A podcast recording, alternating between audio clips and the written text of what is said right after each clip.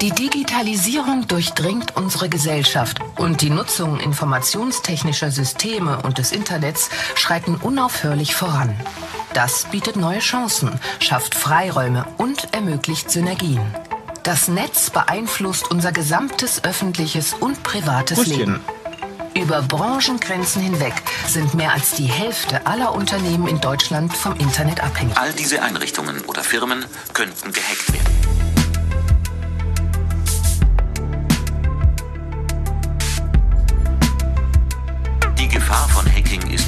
Aktueller denn je. Und da bräuchte ich dann mal eine Krisennummer von Ihnen. Ja, und warum? Um da anzurufen.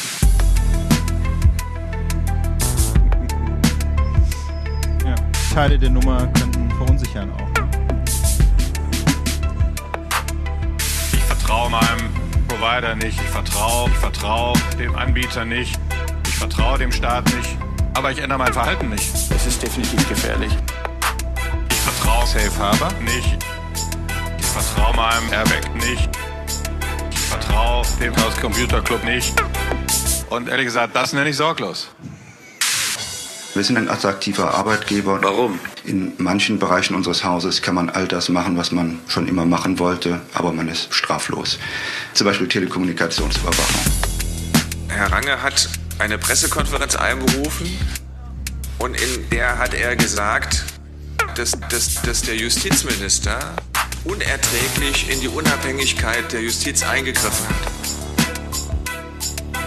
Das kann man auch übersetzen in den Satz, bitte entlassen Sie mich in den Ruhestand, Herr Justizminister. Da bräuchte ich dann mal eine Krisennummer von Ihnen. Ja, und warum? Verstehen Sie bitte, dass ich darauf keine Antwort geben möchte. Warum? Ein Teil dieser Antworten würde die Bevölkerung verunsichern.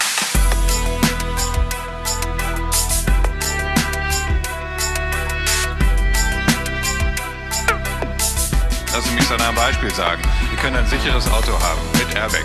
Sie können äh, sich anschnallen. Sie können sich an die Verkehrsregeln halten. Wenn Sie aber trotzdem sorglos fahren, produzieren Sie einen Unfall. Und da bräuchte ich dann mal eine Krisennummer von Ihnen. Guten Morgen, Linus. Guten Morgen, Tim. A32 C3. Hast du, hast du dich auch schön an die 621-Regel gehalten? Ähm, ich hatte meine Schwierigkeiten, aber äh, ich glaube, für heute habe ich sie erfüllt. Ja, ich habe gerade noch mal schnell geduscht.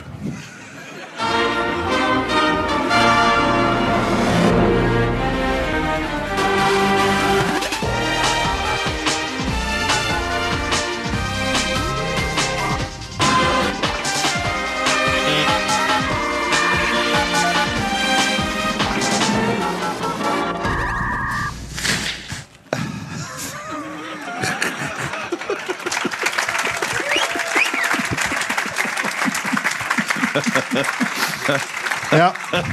Also, die Sendung mit dem perfekten Timing kündigt sich schon auf den ersten Metern an. Äh, Zu unserem Gast ist eigentlich alles gesagt. wir schalten zurück ins Studio. ähm, oder auch äh, herzlich willkommen zu Logbuch Netzpolitik 165, live vom 32. Chaos Communication Kongress, direkt hier aus dem Sendezentrum mit tollen Gästen. Hallo, willkommen bei uns.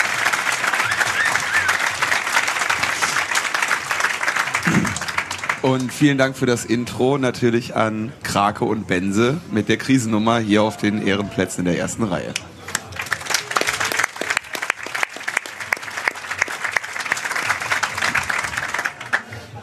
So, und ähm, ja, dann ist man wieder in dieser Situation, Dinos. Ne? Man macht so eine Polit-Quatsch-Sendung, die sich irgendwie die ganze Zeit mühsam durch die News durchpflügt. Und das will auch keiner hören auf so einem Kongress, oder? Ja, bei dem Kongress ist ja dann der Kongress die News. Dann Reden wir einfach nur über den Kongress. mache ich ja eh schon den ganzen Tag. Kann ich mir vorstellen. Du bist Nein. ganz gut eingebunden, oder? Ja. Ja. Ja. So, und weil wir halt total verzweifelt sind, eh keinen Plan haben, haben wir uns gedacht, äh, laden wir uns einen Stargast ein. Und die Wahl fiel auf Ulf. Ulf Burmeier, hallo, willkommen bei Logbuch Netzpolitik. Hallo, herzlichen Dank für die Einladung.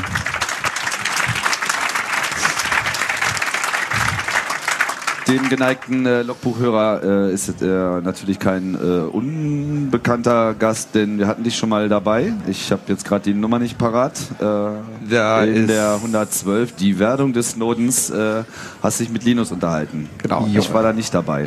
So war es. Ja, Das war schön. immer wenn es spannend wird, bin ich nicht dabei. Ja. Ich habe gehört, ich war da Linus und Linus war Tim.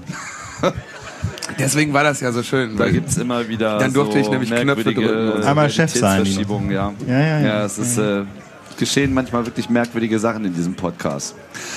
Aber heute können wir ja einfach mal eine klare äh, Spur machen. Was wollten wir eigentlich machen? Also was sich natürlich immer anbietet, ist so eine Art Jahresrückblick. Aber so richtig jetzt einfach nur so durch die Monate durchackern, das ist ja mittlerweile auch schon ein beliebter Sport in den einschlägigen Postillen. Und ich denke, äh, mit dieser Detailverliebtheit muss man das nicht machen.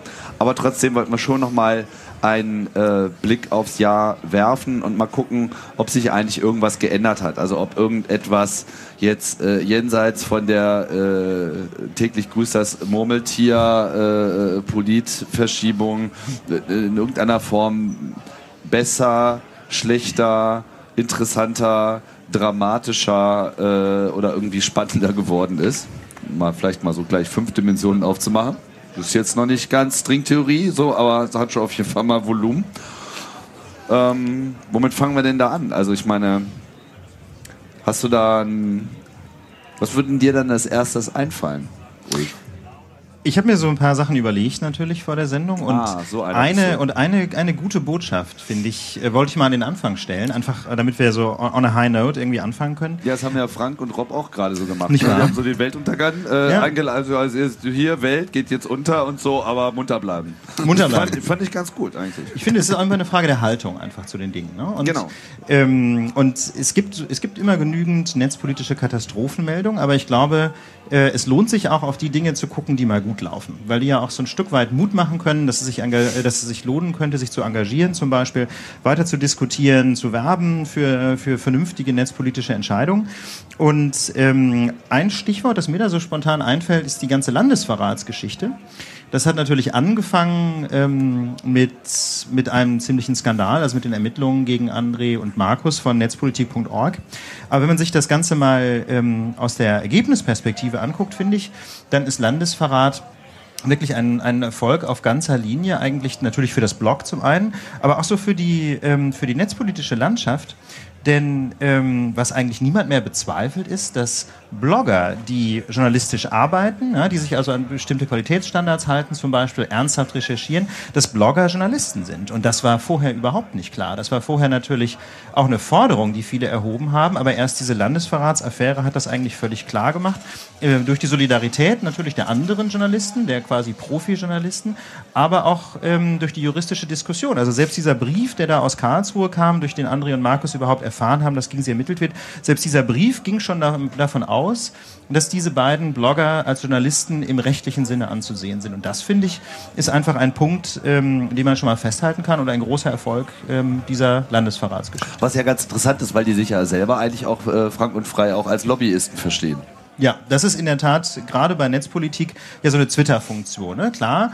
Ähm, aber Lobbyisten, weiß ich nicht, ob sie, ob sie diese Bezeichnung gelten lassen würden, denn ich meine, es gibt keine klare Lobby-Definition, soweit ich weiß. Ja gut, aber, sie, das- sie haben ja, sie haben ja ein, ein, eine, eine politische Agenda. Das ist ja Genau, sozusagen das stimmt, äh, offensichtlich. Das kann man ja nicht äh, abstreiten. Sie, sie, sie, sie sind ja jetzt nicht in diesem Schaumbad der, der, der vollkommen ausgewogenen Neutralität, in der sich äh, vor allem die öffentlichen Medien immer ganz gerne baden sehen.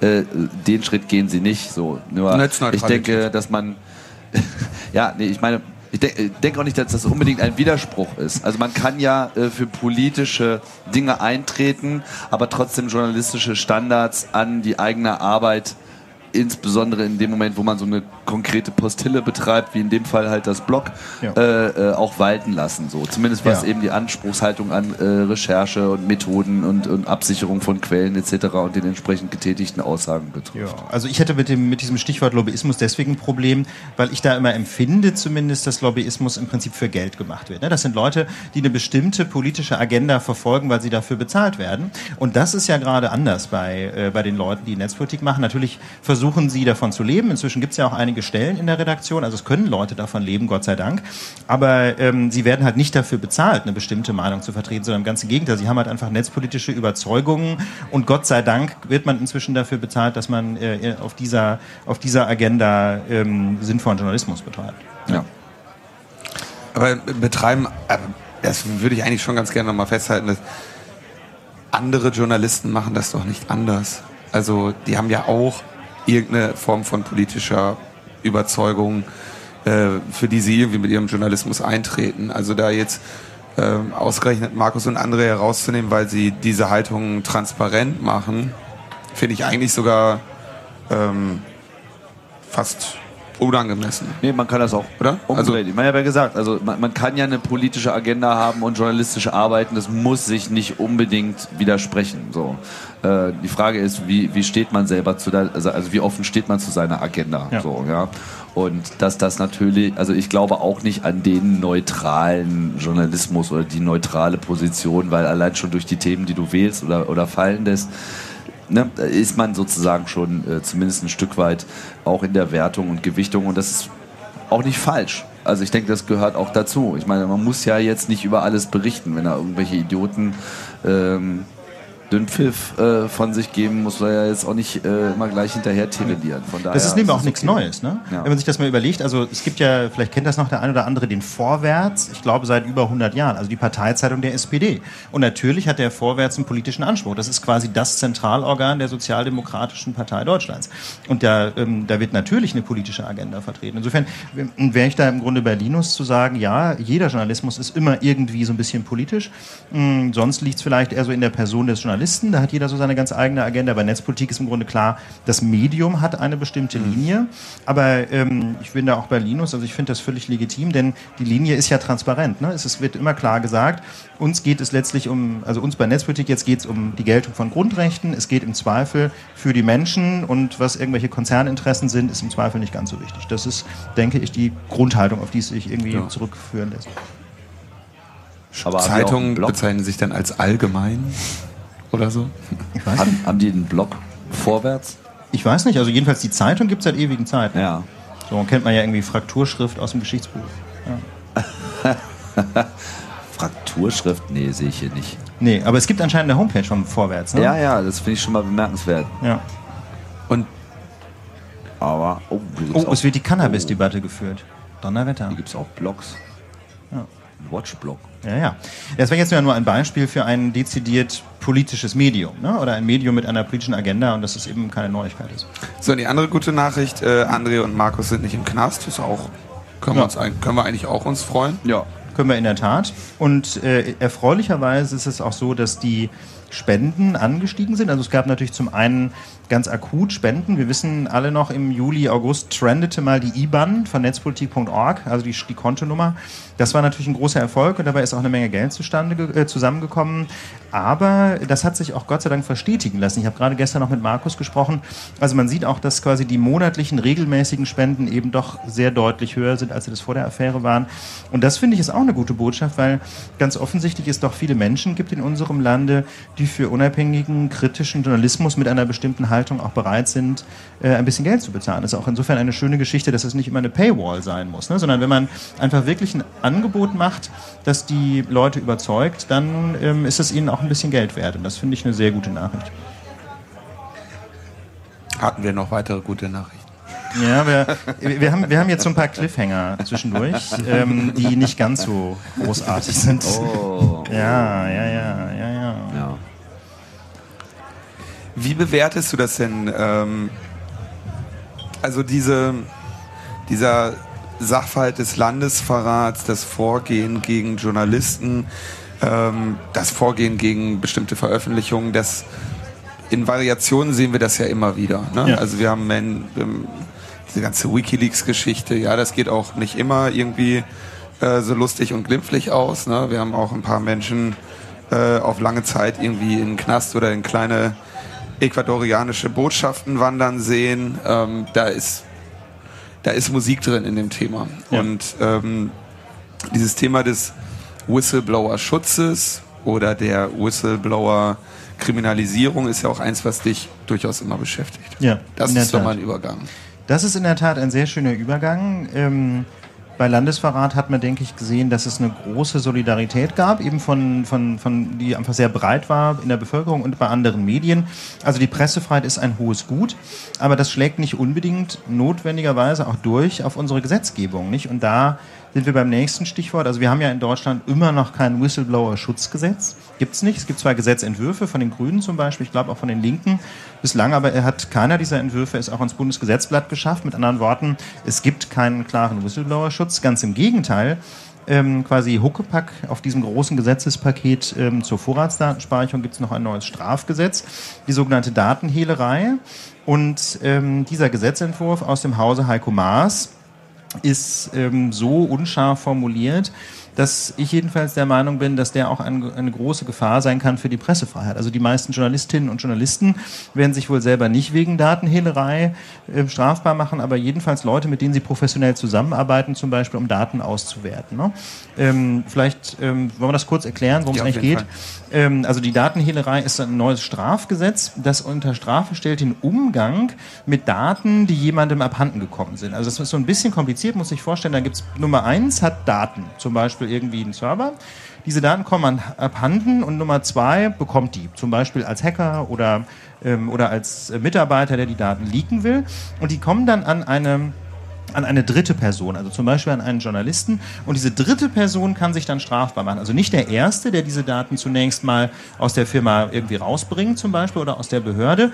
Der kann sich zwar auch strafbar machen, aber das ist kein Problem der Datenhehlerei. Nee, sondern Datenhehlerei betrifft dann immer diese Dritten, die erst mittelbar die Daten bekommen haben. Und ähm, das ist natürlich ein großes Problem. Also zum Beispiel Journalisten müssen ja ständig mit geleakten PDF-Dateien arbeiten. Das kennen wir aus der Redaktion von Netzpolitik, aber auch von, von großen Medien wie dem Spiegel. Ähm, und in der ersten Version dieser Datenhehlerei stand überhaupt nichts drin zum Thema äh, Journalistenschutz. Und daraufhin haben wir das verblockt auf Netzpolitik und dann ist der Gesetzentwurf so ein bisschen nachgebessert worden. Das heißt also, ähm, hauptamtliche Journalisten können sich jetzt nicht mehr strafbar machen.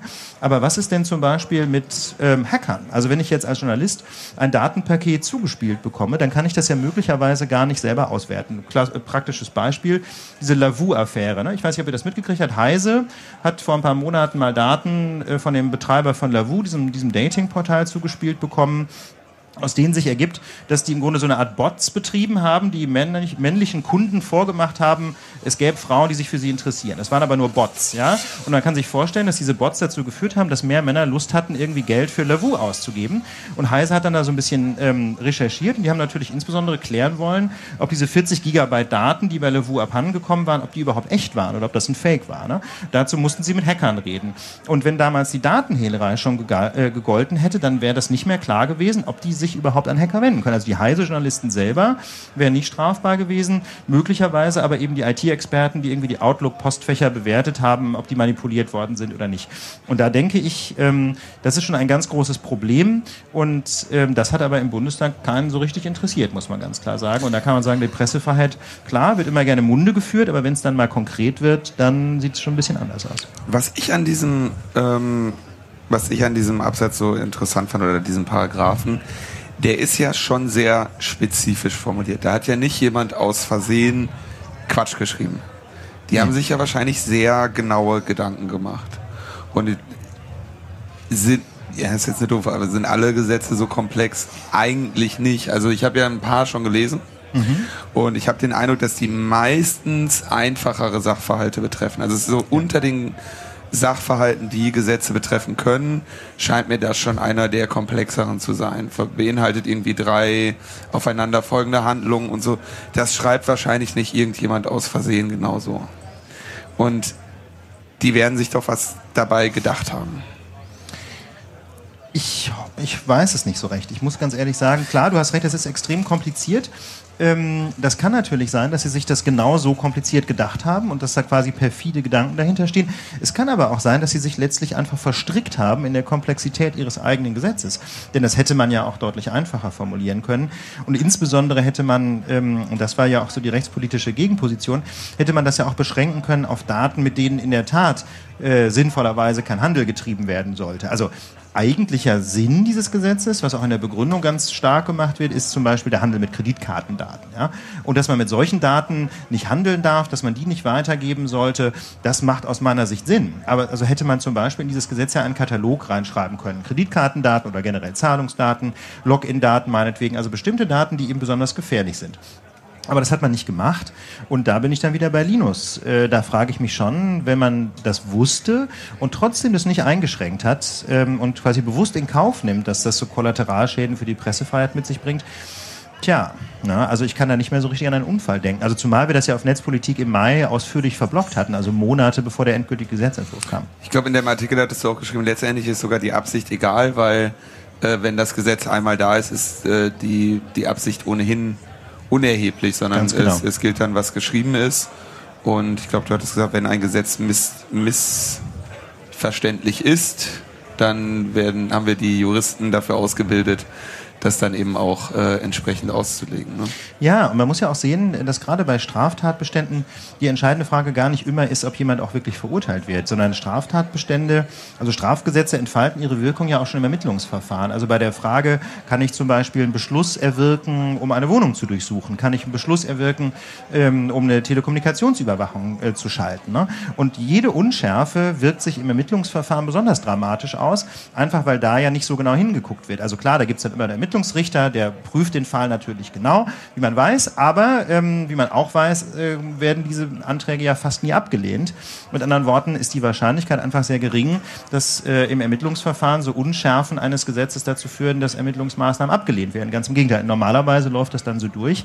Und ähm, deswegen habe ich genau da auch in diesem Artikel auf Netzpolitik so sehr davor gewarnt, ein Gesetz ähm, zu erlassen, das eben missbraucht werden kann, um Journalisten zu verfolgen oder ihre Hilfspersonen. Also Journalisten selber sind jetzt heraus aus der Nummer, aber ähm, eben zum Beispiel, zum Beispiel Hacker oder andere IT-Experten, die mit Journalisten zusammenarbeiten wollen. Hacker und andere IT-Experten. Gibt es noch andere? Ja, die Definition ist ja so ein bisschen unklar. Ja. ja. Stimmt. Jetzt war's, waren glaube ich Netzpolitik.org und du mit einigen Gastbeiträgen in, ich glaube, verschiedenen Medien, so wirklich die einzigen, die da sich zu geäußert haben. Ja, das ist das Problem. Ja. Habt ihr irgendeine Form von Antwort bekommen? Ja, im, Heiko Maas hat im Bundestag äh, in, der, in seiner Rede zur Vorratsdatenspeicherung zwei Minuten auf uns eingekloppt und gesagt, das sei alles Panikmache. Und der Deutsche Journalistenverband hat immerhin ähm, eine, eine Pressemitteilung rausgegeben, wo er ebenfalls davor gewarnt hat. Aber klar, das, das Problem ist halt, das war schon sehr geschickt gemacht oder man kann auch sagen sehr perfide. Ne? Das ist ein klitzekleiner, Bei, äh, klitzekleiner ähm, Teil dieses, dieses äh, langen Gesetzentwurfs zur Vorratsdatenspeicherung. Natürlich hat sich das rechtspolitische Interesse auf die Vorratsdatenspeicherung konzentriert. Ne? Und so ist das quasi so, diese Datenhehlerei ist so quasi unter dem Radar durchgesegelt. Das hat niemand so richtig interessiert. Alle haben nur auf die Vorratsdatenspeicherung geguckt. Und jetzt steht es da im Bundesgesetzblatt und wir müssen irgendwie sehen, äh, wie wir diesen, ähm, soll ich sagen, dieses zerschlagene Porzellan wieder irgendwie zusammensetzen. Kriegen wir äh, wie war, ah, genau, das war, da hatten wir auch schon mal drüber gesprochen, privat, glaube ich. Wenn wir dann die Vorratsdatenspeicherung ähm, von Karlsruhe kassiert haben lassen, ja, der einst, ähm, wird dann genau dieser, dieses, dieser Teil mit rausfliegen, weil das nach dem Alles- oder Nichts-Prinzip ähm, läuft oder könnte dieser Teil unter Umständen sogar einfach bestehen bleiben? Der könnte grundsätzlich auch bestehen bleiben und muss sagen, ähm, dass so quasi verfassungsrechtlich die Attacken gegen die Vorratsdatenspeicherung völlig anders laufen als die Attacken gegen die Datenhehlerei. Und äh, deswegen macht es aus meiner Sicht auch Sinn zu sagen, äh, wer die Vorratsdatenspeicherung kritisiert, der kritisiert erstmal die und konzentriert sich auf deren Probleme und man greift die Datenhehlerei separat an. Und da gibt es ja auch schon vom Club Initiativen. Ja. Und, denk, und wie sicher bist du dir, dass die Vorratsdatenspeicherung die neue äh, vom Verfassungsgericht stranden wird? Oh, das ist eine ganz heikle Frage. Da bin ich mir nicht sicher, muss ich ganz ehrlich sagen. Da bin ich jetzt eher einer der Pessimisten. Ähm, das hängt, das hängt, glaube ich, sehr viel äh, oder sehr weitgehend davon ab, ähm, wie sich das Verfassungsgericht in Karlsruhe so positioniert, auch zu den Gerichten auf der europäischen Ebene. Ne? Man muss ja sagen, die, da gibt es auch schon so eine gewisse Konkurrenz und äh, im ersten Durchgang war es ja so, dass die Karlsruhe die Vorratsdatenspeicherung zwar gekippt haben, aber nicht wegen ihrer Eingriffe in die informationelle Selbstbestimmung, also in den Datenschutz, sondern wegen Problemen bei der Datensicherheit. Also auf Deutsch, die Server waren nicht strikt genug gesichert. Ja, das war das Problem. Und die Eingriffe in den Datenschutz haben die Karlsruher leider Gottes durchgewunken. Ne? Das ist so ein bisschen untergegangen. Wir haben alle gefeiert, als die erste Vorratsdatenspeicherung gekippt wurde. Aber das war, muss man sagen, wirklich allenfalls ein halber Sieg, denn ähm, dass eine Vorratsdatenspeicherung mit dem Grundgesetz angeblich vereinbar sein soll, haben die Karlsruher eben auch gesagt. Ähm, die europäischen Richter waren da kritischer und haben jedenfalls gesagt, so bestimmte äh, Berufsgruppen können von einer Daten äh, Vorratsdatenspeicherung nicht erfasst werden. Also zum Beispiel Anwälte oder Ärzte dürfen nicht erfasst werden äh, anlasslos und das geht deutlich weiter als das, was die Karlsruher gesagt haben. Und jetzt muss man halt sehen, ob die Karlsruher quasi wieder die Pole Position beim Grundrechtsschutz äh, erringen wollen. Wenn sie das wollen, müssen sie im Grunde über ihr Urteil von 2010 hinausgehen oder, was sie natürlich auch machen könnten, wäre den EuGH einfach zu fragen. Ja, aber also die, das wäre ja möglich. Nationale Gerichte können ja Rechtsfragen auf europäischen, äh, dem Europäischen Gerichtshof zur Vorabentscheidung vorlegen. Das wäre also eine Möglichkeit. Das hat das Bundesverfassungsgericht noch nie gemacht. Das ist natürlich auch so ein bisschen, wie soll ich nur sagen, eine Frage der Eitelkeit, ne, dass man natürlich als höchstes deutsches Gericht nur sehr ungern ein anderes Gericht nach seiner Meinung fragt. Aber das wäre eine ähm, Möglichkeit, ähm, wie die Karlsruher so dieses Dilemma äh, für sich lösen können. Und ist, die Aus ist denn die Entscheidung vom EuGH in irgendeiner Form für das bundesdeutsche Verfassungsgericht auch bindend, leitend? Also es ist verpflichtend zu irgendetwas? Müssen Ja. die das berücksichtigen? Das müssen die dann, ja. Und was heißt das, dass sie das berücksichtigen müssen? Die müssen sich es mal durchgelesen haben. Nee, das geht schon weiter. Also das Berücksichtigen, das sind Entscheidungen vom Europäischen Gerichtshof für Menschenrechte. Die müssen nur berücksichtigt werden. Und zwar, das hat so einen technischen Grund. Die Europäische Menschenrechtskonvention gilt quasi so von der, vom Rangverhältnis nur so viel wie ein einfaches Gesetz. Die steht also formal unter dem Grundgesetz. Und deswegen, äh, auf der anderen Seite will man aber natürlich nicht gegen europäische Menschenrechte verstoßen. Deswegen hat man da mal entschieden, die Menschenrechtskonvention muss quasi bei der Auslegung des Grundgesetzes berücksichtigt werden. Das ist so der Kompromiss. Europäisches Recht von der EU hingegen bricht deutsches Recht. Das heißt, das geht auch dem Grundgesetz vor. Wenn der EuGH also sagt, sowas, der Europäische Gerichtshof, sowas wie eine Vorratsdatenspeicherung geht gar nicht nach den europäischen Grundrechten, äh, dann wäre es im Grunde egal, was im Grundgesetz steht. Dann müsste das Bundesverfassungsgericht das auch berücksichtigen. Also äh, als Maßstab nehmen, nicht nur berücksichtigen. Als Maßstab nehmen. Ja.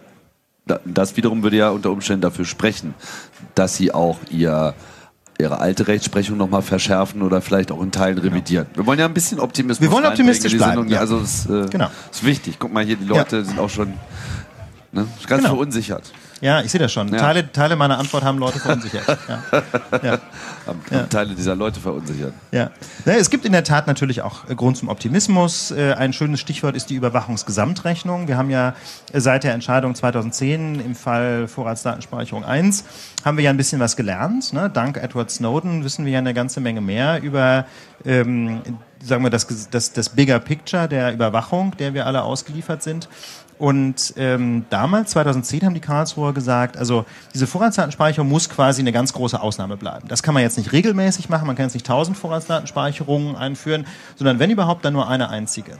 Das war 2010, vor Snowden. Und nun haben wir ja erfahren, was alles ohnehin schon gespeichert wird. Zwar zunächst mal vor allem von Internetunternehmen, aber wie man weiß, kann auf deren Daten zugegriffen werden. Zunächst mal durch die NSA, aber die Dienste sprechen miteinander. Und das ist, denke ich, eine der zentralen Argumentationen, wie man auch den Karlsruhern plausibel machen kann. Leute, ihr müsst noch nicht mal unbedingt eure Rechtsprechung ändern. Ihr müsst im Grunde nur anwenden, was ihr damals gesagt habt. Die Vorratsdatenspeicherung muss eine Ausnahme bleiben. Und wenn schon das passiert, was Snowden uns beschrieben hat, Stichwort PRISM zum Beispiel, dann kann es eigentlich nicht sein, dass sowas wie eine zweite, diesmal staatliche Vorratsdatenspeicherung eingeführt wird. Das wäre eine denkbare Argumentationslinie. Wer verfolgt denn dann jetzt die Argumentationslinie? Welche Bewegungen gibt es da so? Ähm, wir haben, glaube ich, die äh, so um die Digitalcourage herum. Genau, Meiner Starostik und Patrick Breyer und so, genau. Genau, das ist ähm, eine Verfassungsklage. Ja. Und dann gibt es noch eine Verfassung, nee, das ist eine Verfassungsbeschwerde. Genau. Und dann gibt es doch noch eine, eine Anstrengung von Bundestag, Bundestagsabgeordneten. Ja, soweit ich weiß, ist das aber auch eine Verfassungsbeschwerde. Okay, also Oder da, ist geplant. Jetzt, da ja. ist jetzt äh, techni technisch erstmal kein, kein entscheidender Unterschied. Genau, die, soweit ich das verstanden habe, wollen die auch eine Verfassungsbeschwerde erheben. Ähm, und damit dann eben direkt das Bundesverfassungsgericht anrufen. Kannst Genau. du vielleicht mal in wenigen Worten den Unterschied zwischen Klage und Beschwerde in dem Zusammenhang deutlich machen? Ähm, es gibt keine Verfassungsklage technisch. Also es gibt im Prinzip, wenn man nach Karlsruhe will, ein bestimmtes Set an juristischen Instrumenten. Und das bekannteste ist in der Tat die Verfassungsbeschwerde, weil die prinzipiell jedermann erheben kann oder jede Frau.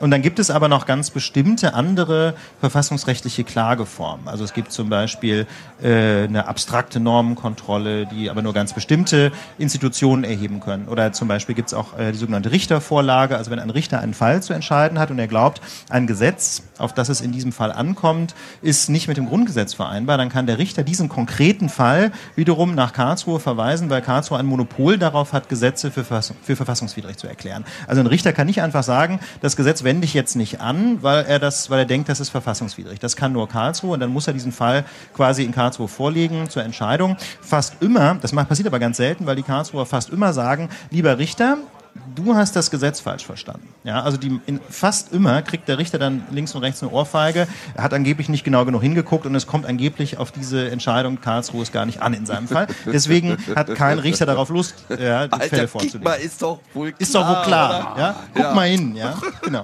Mach, da, mach jemand nicht auf wichtig, ja? Das ist so ein bisschen immer die unausgesprochene Botschaft. Man nimm dich mal nicht so wichtig, mach mal und wenn es wirklich schlimm ist, wird schon an der Verfassungsbeschwerde. erheben. Oh Mann, ey, Rap-Battle im Verfassungsgericht. So läuft das, genau. Ja.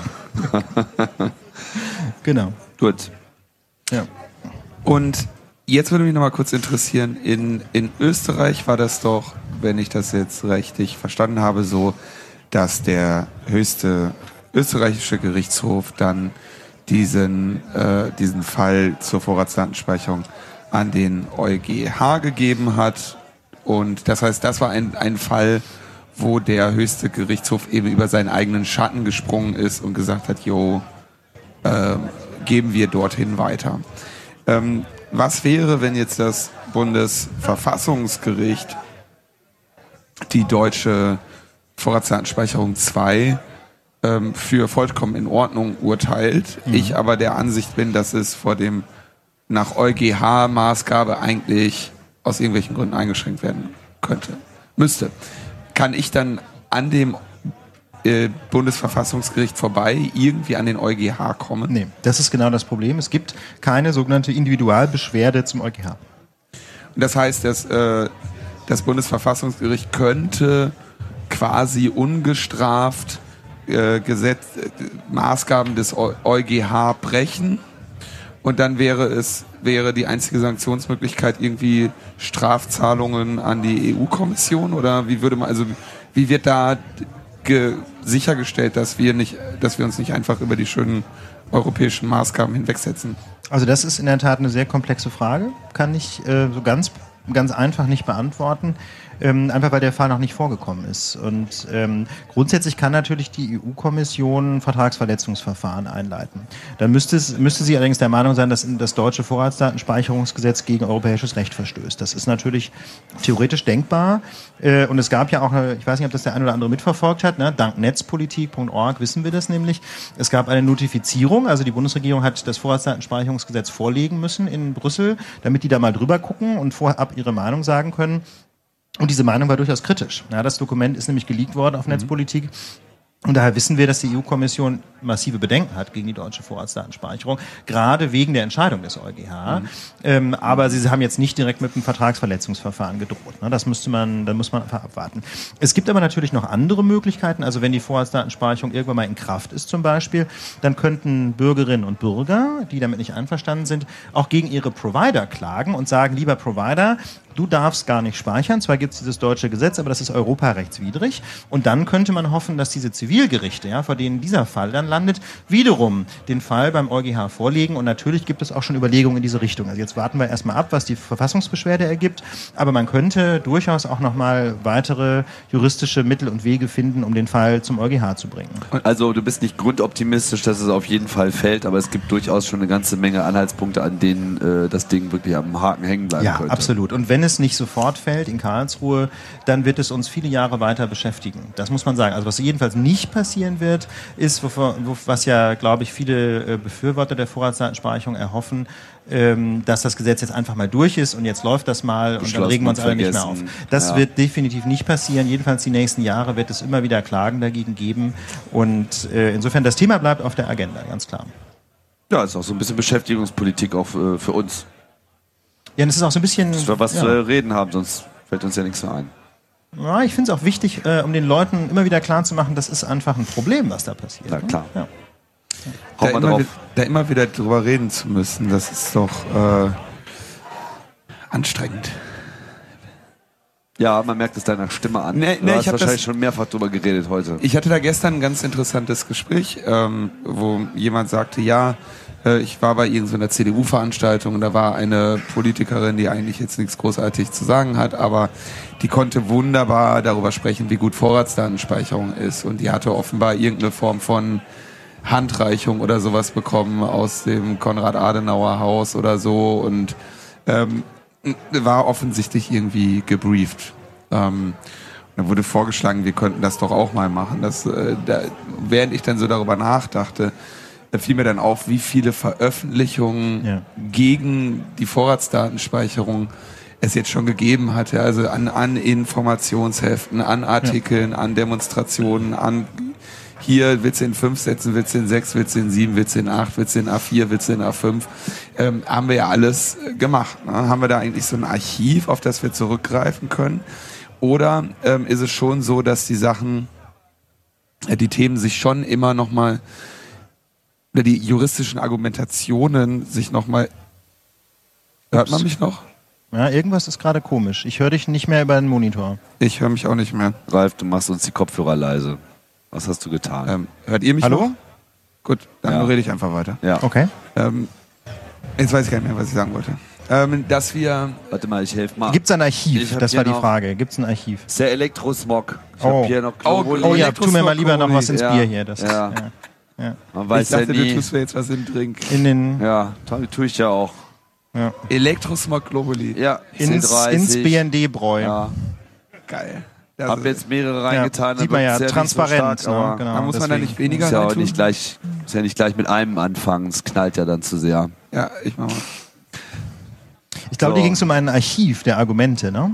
Ja. Kann man, kann man da Argumente aus dem Archiv holen oder ist es dann doch wieder so durch neue Formulierungen, ähm, dass die juristische Argumentation dann doch wieder irgendwie ja, in Nuancen anders geführt werden muss? Ich glaube beides. Also man kann, oder die meisten Argumente spielen ja jetzt nicht auf einer präzisen juristischen Ebene, glaube ich, sondern eher auf so einer Art kriminalpolitischen. Also die zentrale Frage ist ja, bringt das jetzt eigentlich irgendwas? Bringt bringt das was zur Kriminalprävention? Bringt das was bei der Aufklärung von Straftaten? Und ähm, das Lustige ist ja, dass es eben bislang jedenfalls keine empirischen Belege dafür gibt, dass es irgendwas bringt. Also es gibt einfach keine Statistik, die zeigt, hier schwuppdiwupp, Aufklärungsquote plus 10 Prozent oder plus 20 Prozent. Im Gegenteil, sondern es gibt eben nur Studien, die sagen, es hat einfach keinen messbaren Effekt. So. Und ähm, das sind, denke ich, ganz zentrale Argumente, ähm, die auch immer weiter gültig werden und oder gültig bleiben. Also ich denke, die neue Vorratsdatenspeicherung wird im Zweifel weniger bringen als die alte, einfach weil die Daten ja weniger lange gespeichert werden sollen. Ne? Wenn überhaupt, wird sie weniger bringen.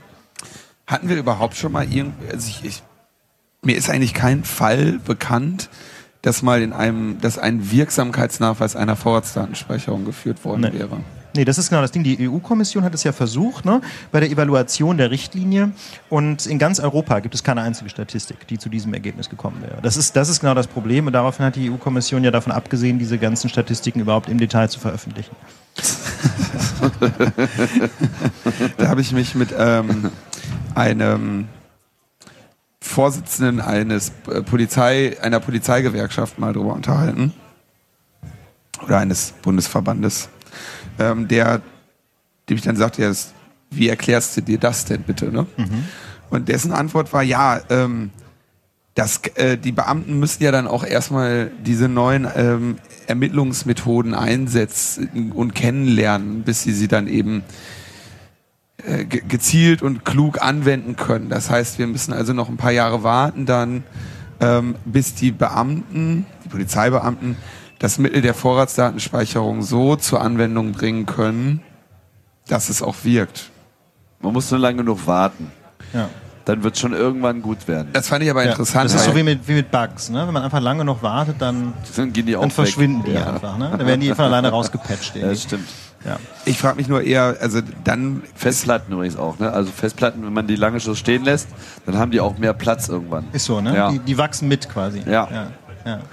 ist, ich, fand, ich fand das Argument nur deshalb so ein bisschen schwer nachvollziehbar, weil sie ja das als, weil sie ja si- sich ja nicht zu schade sind, irgendwelche komischen Statistiken zu malen, die jetzt keine empirische Grundlage haben, aber die dann schön darstellen, dass ja wegen der Vorratsdatenspeicherung äh, so und so viele Verbrechen äh, begangen werden und wir alle dem, äh, dem Notstand ausgesetzt sind, äh, wegen dem Mangel an Vorratsdatenspeicherung. Ich glaube, wir müssen ja gleich mal das SEK einschreiten, weil da hinten wurde nämlich irgendwie das Ja. Badezimmer übernommen.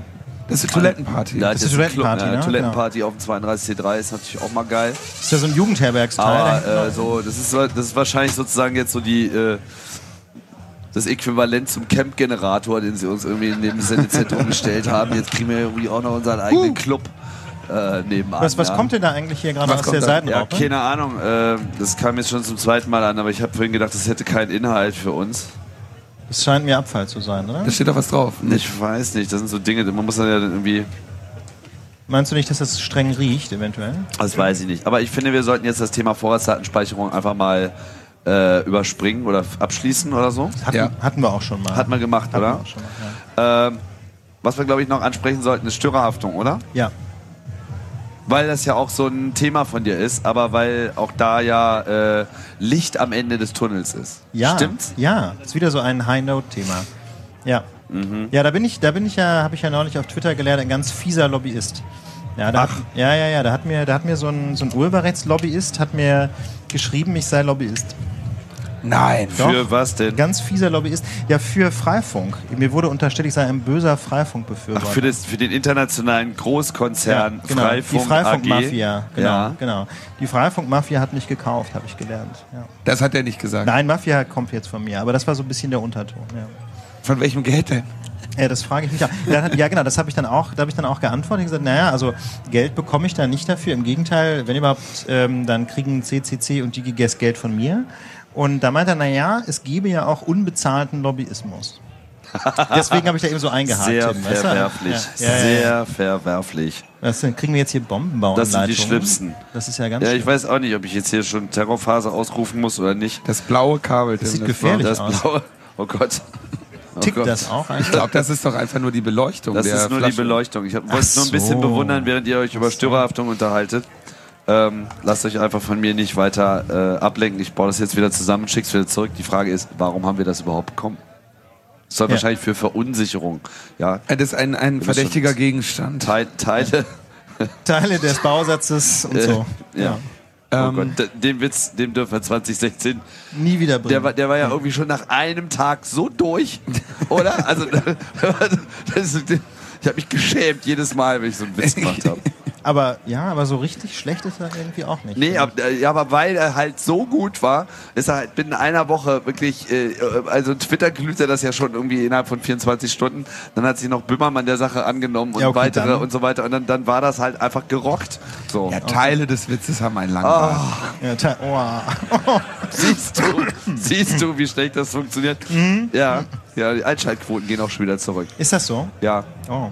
Also los hier. Störerhaftung. Störerhaftung. Also wenn ich das richtig sehe und wenn ich so, ich habe so das Gefühl, dass so die Länder ein bisschen aufgewacht sind. Das kann dass man so das sagen, einfach ja. so ein äh, kommunales Landesding ist, dass sie jetzt irgendwie auf einmal anfangen zu verstehen, dass man das doch vielleicht mal hätte anders machen sollen. Ja, das ist, man muss sagen, es ist auch so ein kleiner Aufstand ähm, der, der SPD-Basis gegen Sigmar Gabriel. Ne? Also Sigmar Gabriel hat ja die Vorratsdatenspeicherung durchgeboxt, ich, wohl jedenfalls gegen breite Kreise in der SPD. Und Sigmar Gabriel hat ähm, ja auch mehr oder weniger im Alleingang dafür gesorgt, dass eben nicht etwa der schöne Digiges-Gesetzentwurf oder der Gesetzentwurf der Grünen oder der Linken gesetzt wird, sondern er hat einen eigenen Gesetzentwurf vorlegen lassen von, von dem äh, Wirtschaftsministerium, dessen Chef er ja ist, äh, in dem eben die Störerhaftung gerade nicht voraussetzungslos abgeschafft werden soll, sondern wo WLAN-Betreiber eine ganze Reihe von skurrilen Bedingungen erfüllen sollen, um quasi von der Störerhaftung befreit zu werden. Und ähm, da muss man einfach sagen, da haben die Landesregierungen aus Baden-Württemberg und Nordrhein-Westfalen, also unter grüner bzw. unter SPD-Führung im Bundesrat so einen kleinen Aufstand inszeniert und haben gesagt, nein, das finden wir nicht in Ordnung, was die Bundesregierung, also Klammer auf, was Sigmar Gabriel, Klammer zu, da so inszeniert, sondern wir wollen die Störerhaftung einfach abgeschafft wissen und haben in der Sache eigentlich äh, einen Änderungsantrag gestellt, der den Gesetzentwurf der Bundesregierung so umbiegt, dass er dann dasselbe sagt wie der Entwurf der Opposition oder der DGGS schon vor drei Jahren. Und das finde ich ist schon eine bemerkenswerte Geschichte. Und denkst du, das ist jetzt auch auf dem Weg? Schauen wir mal, also die Union scheint wohl nicht mitzuspielen. Ne? Und dann ist die Frage, wie stark äh, letztlich die Verhandlungsmacht der SPD in der Koalition sein wird. Als kleiner Koalitionspartner muss man das abwarten. Also wir hatten dazu ja vor zwei Wochen eine Anhörung im Bundestag, äh, wo sich alle Experten äh, eigentlich dafür ausgesprochen haben, das so zu machen, wie es der Bundesrat will, mit einer Ausnahme. Die, äh, die CDU hatte nämlich auch den Betreiber eines kommerziellen Hotspot-Systems eingeladen, ja, von Hotspots. Und äh, oh, wir haben wieder Post. Ja, ja, sieht schon jetzt etwas gehaltvoller aus. oh, das sieht aber aus, schön aus. Lass sie nicht Das, aus dem, das nehmen wir an. Das nehmen wir an. Das, das ist doch erst mal nett. gucken. Ich habe nice. so, ich hab so einen Verdacht. Ja. Wolltest du deinen Gedanken noch zu Ende führen? Ja, oder ich ist? Hotspots. Hotspots, ja genau, das war sehr lustig. Das war also ein Betreiber eines kommerziellen Hots äh, Hotspot-Systems da. Und der fand das natürlich doof, dass die Störerhaftung abgeschafft wird, weil dann einfach weniger Leute seinen schönen Hotspot mieten. Aber ansonsten waren sich eigentlich, ja, aber ansonsten waren sich eigentlich alle einig, äh, dass man doch die Störerhaftung mal abschaffen sollte. Und jetzt müssen wir mal gucken, ähm, möglicherweise könnte sich als Kompromisslinie abzeichnen, ähm, dass man so eine Art Vorschaltseite braucht. Ne? Diese sogenannte Lügenseite, wo man also hoch und heilig schwören soll, äh, keine Rechtsverletzungen zu begehen. Das könnte der Kompromiss sein, wenn man das, dass man also quasi äh, nicht, mehr, nicht mehr haftet, sobald man eine solche Vorschaltseite hat. Schauen wir mal. Das habe ich aber jetzt auch schon öfter gesehen in so Cafés oder so. Ja. Totaler Stuss. Aber ähm, Ist Stuss und ist technisch auch meistens Murks. Ne? kann man aber schön wegautomatisieren. Das, äh, wenn man dann einen schönen einheitlichen Standard für schafft, dann Geht da einiges, meinst du? Ähm, wie habe ich das denn zu bewerten, dass ich das jetzt äh, sehe? Also was zum Beispiel sehr interessant fand ich, manchmal muss ich ja mit der Bahn fahren und da gibt's ja WLAN. Mein, und wenn man dann von dem WLAN in das Internet möchte, dann geht das in der Regel nicht, aber da muss man drei Knöpfe drücken. Nämlich irgendwie Okay. Hotspot-Login, jetzt online gehen, jetzt echt mal ins Internet und Jetzt, jetzt los surfen. Und ich weiß, was und ich am, tue. Und am Ende Ja. kommt jetzt lossurfen. Der, jetzt lossurfen hat einfach gar keine Funktion mehr. Das ist einfach nur, mach nochmal einen Knopf dahin. Und dann drückst du da drauf und dann kommt irgendwie Werbung oder so. Ne? Ja, aber dafür ist da Barbie, dieses, ja. dieses hübsche Foto von der glücklichen Familie, die da hier oben Ja. eingeblendet ja, wird. genau, Stock. Viel gut, viel gut mit T-Mobile. Ja. Hat das irgendwelchen, also sind die da jetzt schon einfach in vorauseilendem Gehorsam? Ähm, haben, die, haben die da jetzt ihre Hotspots schon dahin so, zu sowas umkonfiguriert oder probieren die das einfach mal? Also ich glaube, das hat jetzt mit dem aktuellen Gesetzentwurf nichts zu tun, sondern ähm, man muss ja einfach sagen, es herrschte große Rechtsunsicherheit oder herrscht im Grunde ja bis heute noch und äh, niemand weiß so richtig, ähm, was man denn eigentlich tun muss als Hotspot-Betreiber, um nicht mehr zu haften. Also die Freifunker helfen sich ja im Grunde damit, dass sie den Datenverkehr ins Ausland tunneln. Das ist immer eine gute Idee. Ähm, aber das ähm, geht ja irgendwie nicht, wenn man T-Mobile ist, dann ist man ja nationaler Provider und dann will man sich ja irgendwie nicht die Blöße geben, irgendwie über Schweden zu gehen. Und deswegen denke ich, haben die sich einfach von ihrer Rechtsabteilung irgendwas schreiben lassen an, an Vermerken, wie man dieses Problem Störerhaftung umgehen könnte. Und vermutlich ist da irgendein kreativer Jurist auf die, äh, auf die Idee gekommen, machen wir doch mal eine Vorschaltseite und lassen wir doch die Leute einfach mal irgendwas abnicken. Denn ähm, einfach weil es keine klare Rechtslage gibt bisher, kann man dann immer vor Gericht dem, dem Gericht sagen, na, also liebe Leute, wir haben doch hier wirklich alles getan, was wir tun konnten und kann dann halt hoffen, dass es reicht. Ich denke, das ist letztlich so eine Art Schrotschuss. Man macht einfach mal irgendwas in der Hoffnung, dass man im Zweifelfall raus ist. Wobei man sagen muss, also Provider haben ja in aller Regel auch heute schon kein Problem, also große Provider, wenn sie WLANs anbieten. Das muss man schon auch mal fairerweise sagen. Ne? Also das ist auch so ein bisschen übervorsichtig. Also bislang ist mir jedenfalls kein Fall bekannt, wo ein großer Provider abgemahnt worden wäre, sondern es geht ja immer um Abmahnungen gegen äh, quasi Nebenbei-Provider. Ne? Also keine Ahnung, Cafés oder Privatleute, die nebenbei so ein WLAN betreiben. Scheint aber wirklich, wie, wie fern äh, wäre dir denn da meine Verschwörungstheorie, dass das eben eigentlich nur, also im Prinzip die Hotspot-Betreiber sagen, ja, wir müssen irgendwas, wir müssen irgendwas äh, schaffen, damit wir ein Geschäftsmodell haben und nicht irgendwelche äh, straffreien Idealisten äh, uns das Geschäftsmodell kaputt machen. Ja, ganz offensichtlich. Also ich meine, wie gesagt, das konnte man ja live beobachten, weil die CDU-Fraktion eben einen solchen, äh, wie soll ich sagen, einen solchen Hotspot-Betreiber eingeladen hat. Der Und dem ist nichts Klügeres eingefallen. Nein, der hat einfach nur sein Geschäftsmodell verteidigt. Der hat im Wesentlichen gesagt, wir haben in Deutschland kein Problem mit offenen WLANs. Wir bieten nämlich immerhin schon ein paar tausend an und ihr müsst alle nur bei uns Kunden werden, dann wird alles gut. Das war so jetzt mal Bottomline dessen, was er gesagt hat. Geil. Das ist schon, das war schon unverfroren. Das steht sogar in der Stellungnahme. Also wer Lust hat, kann sich das von der Bundestags-Homepage runterladen. Ah, das möchte ich machen. Das ist richtig krass gewesen. Ja, ja. So, letztes Thema. Ah.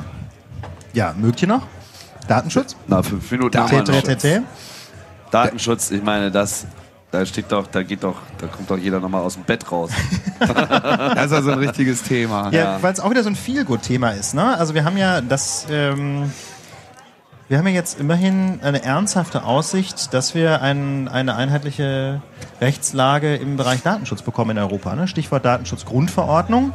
Ähm, auch an dieser Stelle nochmal ein Prost auf Jan-Philipp Albrecht, Ja. ähm, der mit Ralf Bendrath zusammen, ich glaube, sie sind beide hier, huh, ähm, dafür gesorgt haben, dass wir, glaube ich, wirklich einen vernünftigen Rechtsrahmen bekommen. Der hat auch seine kleinen Macken, ja, Stichwort Pressefreiheit, Meinungsfreiheit, da gibt es auch so ein paar Ecken, wo ich sagen würde, das wird noch spannend.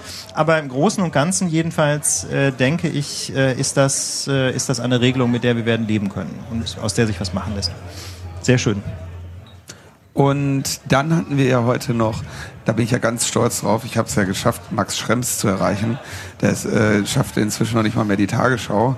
Ähm, und den hatten wir, äh, der hat heute einen Vortrag gehalten über diese ganze Safe Harbor-Geschichte, Ja. der äh, sehr, äh, sehr wohl rezipiert war, weil er auch ein sehr guter Vortragender ist. Deswegen empfehle ich den ungesehen. Ähm, aber was glaubst du, wie sieht es bei dieser ganzen Safe Harbor-Geschichte aus? Was ist da deine Erwartung, wie damit jetzt umgegangen werden wird? ist es, glaube ich, noch nicht ganz absehbar, wie das auf europäischer Seite passiert. Was ich aber mit Sicherheit sagen kann, ist, ähm, dass der Schuss quasi in den Vereinigten Staaten gehört worden ist. Also ich habe da ähm, mit verschiedenen Anwälten auch Kontakt, ähm, die quasi Internetfirmen beraten in den USA. Und ähm, da machen sich jetzt doch sehr viele Leute Gedanken darüber, wie sie ihre Geschäftsmodelle einfach anpassen können an den Rechtsrahmen, der in Europa kommt. Jetzt, wo eben die Safe Harbor ähm, weg ist, ähm, schaut man sich einfach an, was steht in der Datenschutzgrundverordnung und versucht die eigenen Geschäftsmodelle, soweit es irgendwie geht, daran anzupassen. Und ich glaube, ähm, wenn wir so weitermachen, dann schaffen wir es tatsächlich, ähm, dass jedenfalls so dass die Grundprinzipien im Datenschutzrecht in Europa auch so ein Stück weit zum Exportschlager werden. Einfach weil amerikanische Firmen sagen, ähm, das kann es nicht sein, dass wir hier ständig äh, auf so tönernen Füßen stehen mit unseren Geschäftsmodellen. Die haben da einfach eine andere Vorstellung in Europa und wir werden einfach ein Stück weit in die Richtung kommen müssen. Und das sagen einem inzwischen auch amerikanische Aktivisten. Also wenn wir das Datenschutzniveau in Amerika ändern wollen, dann wird das niemals über den Kongress gehen. Dazu gibt es einfach viel zu viel Lobbydruck. Aber ähm, die Europäer können es schaffen, dass wir hier quasi bei uns zu Hause auch vernünftige Datenschutzstandards bekommen. Und das wiederum, finde ich, ist keine schlechte Nachricht. Das ist ja ein Füllhorn von guten Nachrichten. Das ist eigentlich gar keine richtige Ausgabe von Logbuch Netzpolitik. Ne? Nee. Meinst du, brauchen wir noch so, so ein bisschen Chaos-Theorie? Nee, ist schon okay mal. Ja? So viele schöne gute Nachrichten. Ein bisschen kann man das auch mal so stehen lassen, ja. finde ich. Oder? Jetzt im Rahmen der Jahresendfeierlichkeiten, finde ich, geht, kann man das schon mal machen. Ja. Was nicht, hast du noch irgendwelche persönlichen Anmerkungen? Ist schön bei euch und ein bisschen warm. Ja, Ist warm, ja. ja, Ja, stimmt. Ist ein bisschen warm. Ist warm. Ja, auch das Bier ist warm. jetzt. Ja, das ist übrigens BND-Bräu. Ja. BND wo ist äh, BND braun. was war das schwarz, braun und undurchsichtig. Genau. Äh, war, ich, das. Und, und massiv Bodensatz. Ja. Brauner Bodensatz. Und geht, geht ganz schön in die Birne. geht Ja, ganz aber schön bei in die der Hitze Birne. kann Bei ich der sagen, Hitze? komme ich Ja. heute noch auf meine sechs Duschen. Stimmt, sechs Duschen, Stunde Schlaf. zwei Mahlzeiten und Stunde schlafen. genau so. Ja, Linus. Und für uns geht auch wieder mal ein Podcast-Jahr zu Ende. Jetzt haben wir schon über vier Jahre äh, hier rumgesendet. Und? Jetzt kriege ich ein Geschenk. Was? Achso, Ja, sorry. du hast ein weiteres Jahr mit mir gewonnen. ja, kannst dich schon mal drauf freuen. Genau. Machen nämlich weiter. Was ist denn mit dem kleinen Klopfer? Ich dachte, der ist für Linus. Äh, weiß ich nicht, hier gibt's auch noch Kleiner Pep, Klopfer mit Feige. Lak- Lakritzlikör mit Pfeffer, All die guten Bohnenkamp. Dinge. Ja, die haben da, ich weiß auch nicht, die haben da unten irgendwie so eine LKW-Ladung von so kleinen alkoholischen Ah. Flaschen und verteilen die jetzt irgendwie gleichmäßig. Also den, den Bohnekamp finde ich ja ganz attraktiv. Ja, ne, der, ist, äh, der räumt ja dann den Magen auf, heißt es. Guck ne? mal, Oder ne? war das was anderes? Nee, das war was anderes. Ups. Ups, Entschuldigung. Also wir sind jetzt auch schon nicht mehr so ganz äh, in der Zeit. Aber wir können ja auch mal pünktlich aufhören, oder? Ja, machen wir jetzt auch. Machen wir einfach mal so. Vielen Dank, Ulf. Fürs Vielen Dank, Kommen Ulf. Und für die Anmerkungen zu diesem Jahr.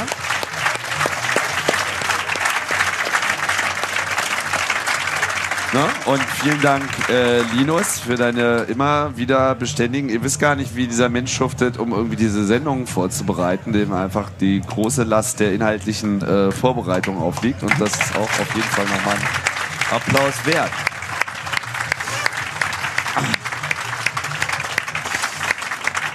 Ja, und vor allem auch vielen Dank für äh, eure Unterstützung. Die ist nämlich auch da und die finden wir auch total super. Und das äh, hilft auch enorm, da äh, entsprechend Zuspruch zu erfahren. Und umso mehr äh, war super, auch so viele Leute hier auf einen Haufen zu sehen. Und jetzt machen wir hier Schluss und gehen noch ein bisschen feiern und haben Spaß. Wir haben Spaß. Bis bald. Bis Ciao, bald. ciao. Tschüss.